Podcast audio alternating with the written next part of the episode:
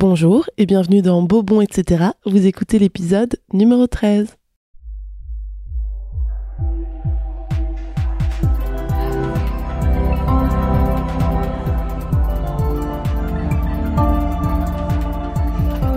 Beau, bon, etc. Bon, alors les gars, aujourd'hui c'est un petit peu la galère parce que premièrement je suis fortement enrhumée. Vous allez sûrement l'entendre j'espère que ça ne va pas trop altérer la qualité de cet enregistrement. Euh, ensuite, je n'ai plus de batterie, enfin plus de pile plus précisément, sur mon enregistreur. Du coup, euh, ça peut couper à tout moment. Mais on va quand même tenter de faire un épisode normal. Et en fait, pas si normal que ça, parce qu'aujourd'hui, j'ai décidé de faire la part belle au beau dans Bobon, etc. Et de vous refaire une lecture comme j'avais fait en fin d'épisode. Je ne sais plus, je ne sais plus quel épisode, euh, mais j'avais fait des lectures de, de poèmes, de textes, et ça vous avait plu. J'avais eu des super retours dessus. Et en fait, je me suis rendu compte que moi, j'aimais beaucoup consommer du contenu audio qui n'est pas forcément que informatif, mais qui peut aussi parfois être simplement euh, des lectures ou des méditations. Et j'ai retrouvé un texte que j'ai écrit le 25 août 2017 à minuit. Donc, il y a un bon moment. Donc, ce texte, quand je l'ai relu, j'ai adoré l'ambiance qui en émanait. Et en fait, moi-même, je ne sais plus le contexte de ce texte. Il manque... Euh, une grosse partie au début et une grosse partie à la fin. c'est carrément une histoire dont on aurait tiré qu'un tout petit bout de texte. Et en fait, je trouve ça super intéressant. J'ai envie de vous le lire sans vous donner de contexte, en le commençant comme il a été écrit, en le terminant comme il a été écrit, et que le reste soit euh, ouvert à interprétation et que vous puissiez euh, vous faire votre propre histoire. Donc si vous aimiez quand vous étiez petit qu'on vous raconte des histoires et que c'est comme ça que vous vous endormiez, prenez un petit truc à manger. Aujourd'hui, pour moi, c'est une tisane contre la toux. Donc ça peut être euh, de la tisane si vous êtes dans le même état que moi et que le premier froid de l'année vous a, vous a eu. Mais voilà, on va commencer. Ah, te voilà, dit ma tante. Tu prépares la tinga pour ce soir lui ai-je demandé. Oh non, ce soir ton oncle vous emmène tes sœurs et toi dans l'auberge de la mère de son ami Palo, à deux bonnes heures de route d'ici. Elle me montre du doigt les hauteurs par la fenêtre grande ouverte. Je m'étais assise près d'elle par habitude, au coin de la table de la cuisine comme je le faisais adolescente pour faire mes devoirs. Elle s'est retournée et m'a souri. Un petit sourire en coin, fier et pudique comme le font si bien les proches qui sont depuis trop longtemps redevenus des inconnus. J'ai écrit quelques lignes sur l'ambiance dans cette cuisine traditionnelle, image phare de mon enfance, puis mon oncle est arrivé et nous avons embarqué à bord de son pick-up. Dans la voiture qui filait sur la route à l'heure du coucher de soleil, je voyais sur mes genoux défiler les lumières basses et chaudes du début de l'été. Elles se succédaient, elles roulaient sur ma peau en passant à travers la vitre et brillaient dans le reflet du rétroviseur. Le ciel était spongieux et lourd, il me rendait malade, il rougissait comme au début du mois d'août. Mes chaussures étaient cirées, la route était asphaltée, brillante en des points lointains qui s'effaçaient comme des mirages. Il y avait cette empreinte particulière du cuir chaud qui faisait mon assise et qui suintait, moite sous mon bassin, plastique sous mes doigts, cela même qui décousait le siège sur le côté comme un toc. Jamais je n'aurais pu m'arrêter d'être enchantée et manipulée à la fois par tant de détails insignifiants qui semblaient faire mon monde à cet instant. La voiture roulait, ses entrailles crépitaient sous le capot, et à son rythme je me suis souvenu des heures nouvelles du printemps, où j'avais écrit les glycines en fleurs qui s'immisçaient dans les chambres des étudiantes par les fenêtres qu'on avait oublié de refermer, et les tilleuls qui enjambaient la route et venaient toquer aux vitres de ma classe, m'empêchant de m'occuper de ce qu'il s'y passait. Et j'aurais pu trinquer à cet après-midi de mai où, sous les pluies diluviennes de ma fière patrie, j'ai levé le visage endormi d'une table de pique-nique dans le fond d'un parc, quatre heures après que les cours aient recommencé, sans moi bien sûr. Mais je me suis mise à sourire au temps lointain où rien ne comptait plus que le simple bonheur de courir pieds nus dans l'herbe, d'avoir entre les orteils des chenilles qui riaient de voir mon enfance filer plus vite qu'une fusée dans l'espace, qu'un jaguar dans la jungle. Je me suis souvenu tout à coup de l'ami de ma mère, dont la colocataire était une tortue qui squattait son évier, et de la tristesse dans ses yeux quand cette dernière était morte. J'étais triste pour elle et on m'en avait empêché.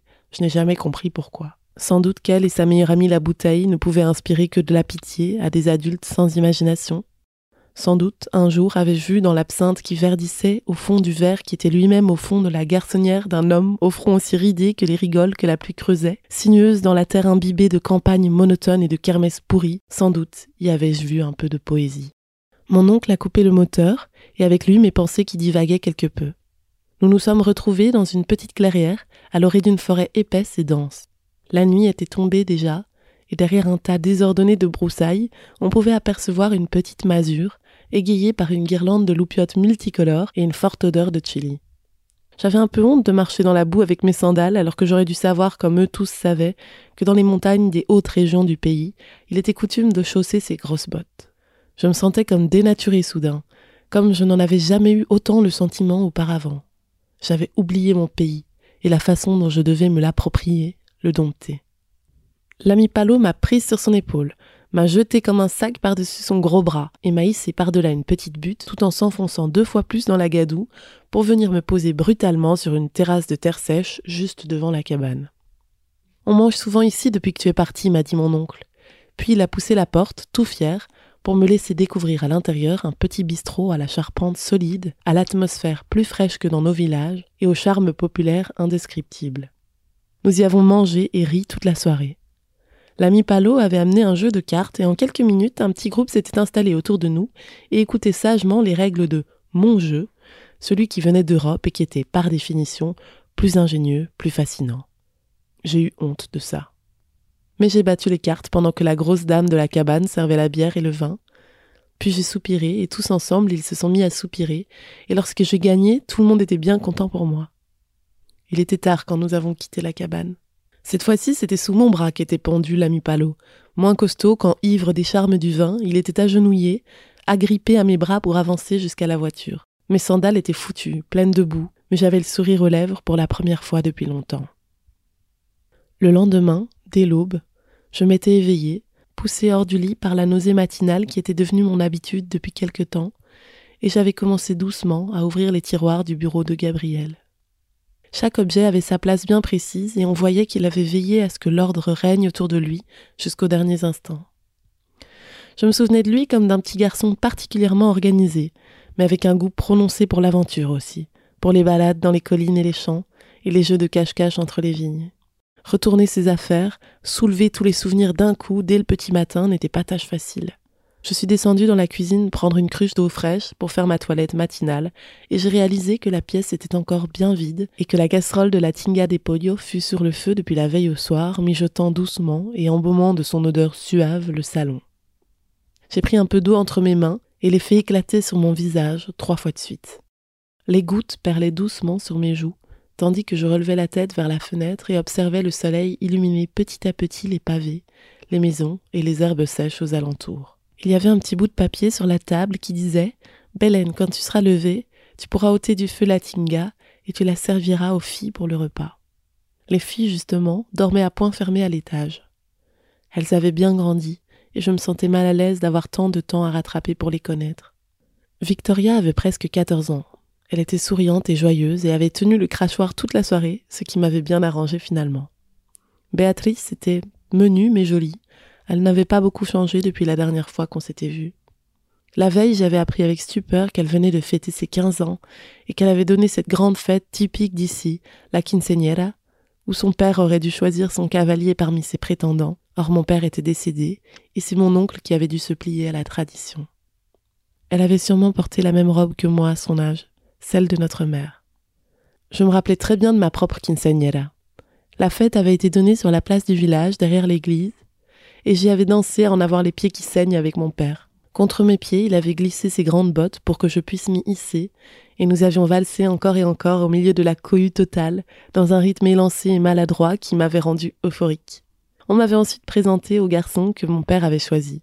C'était mon ami Juan, et j'avais été morte de honte lorsque je l'avais vu me tendre la main, mais il n'en menait pas plus large que moi et nous avions entamé ma vie symbolique d'adulte, main dans la main, alors que je ne connaissais encore rien aux amours qui m'attendaient. À l'époque, j'étais grise de joie quand je voyais sa petite tête hirsute se pointer devant chez moi, chaque matin pour partir à l'école, et mon père l'avait bien compris. Il avait fait mine de ne pas m'écouter quand je m'étais plainte du secret stupide qu'était son choix de cavalier pour ma fête, alors que je rêvais de choisir moi-même Juan sans oser le lui dire. Cette fête avait été en quelque sorte sa permission pour mon premier pas vers l'âge adulte, une consécration. Les jours qui avaient suivi mon anniversaire de 15 ans avaient été les plus beaux de ma vie ici. Juan et moi avions trouvé de vieux vélos dans une remise abandonnée sur les abords de la route de Cuernavaca. Le sien était rouge, le mien était bleu. Et nous avions passé un été entier à dévaler les pentes des collines pour les remonter ardument sous le soleil de midi qui saisissait et brûlait nos épaules d'enfants. Mais sans jamais se décourager, nous avions parcouru des terrains de plus en plus hasardeux, portés par une liberté toute nouvelle qui m'avait fait pousser des ailes. Un soir, plusieurs mois plus tard, nous nous étions échappés de la grande attablée du 5 mai et nous avions repris nos vélos pour s'enfoncer dans les champs qui entouraient le village. On s'était arrêté de pédaler dès que nos roues s'étaient mises à être trop enchaînées par les feuilles sèches et hautes et qu'on s'était senti retenus en otage. Et alors que nous étions ensevelis par les plants de maïs à la nuit tombée, dans laquelle résonnaient encore les chants traditionnels au loin, à l'horizon, je suis tombée dans ses bras d'un seul coup et j'ai laissé mes lèvres rejoindre les siennes. Nous avons basculé doucement, tandis que des brindilles se hissaient entre ma nuque et mes hanches, en passant sous ma blouse, et que ses bras de jeune homme déconcerté m'agrippaient le dos dans un élan de désir soudain. J'avais planté mes ongles sales dans son avant-bras, et j'avais laissé ma langue pousser la sienne entre ses dents, en pensant fort au film américain où j'avais vu des amants s'enlacer des tas de fois. J'avais été alors emballée par un souffle chaud, et j'avais entendu les toutes premières cloches de l'amour sonner à ma porte. C'était des instants merveilleux qui avaient pris la place de coutume au nom des balades, des printemps et des souvenirs communs. Depuis, les années avaient passé et je n'avais plus jamais revu Juan, abandonné lui aussi parmi tous ceux que j'avais aimés ici et qui avaient été éclipsés par une nouvelle vie que je m'étais plus à mener, très loin de là. La tinga de pollo fut servie à 14 heures et mes petites sœurs n'en firent qu'une bouchée. Le temps vint alors de retourner au tri des affaires de Gabriel et je remontais avec quelques caisses en carton et des feutres. J'avais décidé d'écrire sur la première Cosas para tirar, chose à jeter, sur la seconde Cosas para dar, chose à donner, et sur la dernière, cosas que me quedo, chose que je garde. La première fut remplie à la fin de la journée. J'avais mis de vieilles collections de voitures en plastique, quelques bricolages d'enfants, d'anciens manuels de cours et un ou deux paquets de cigarettes vides qui gisaient au fond de la corbeille à papier.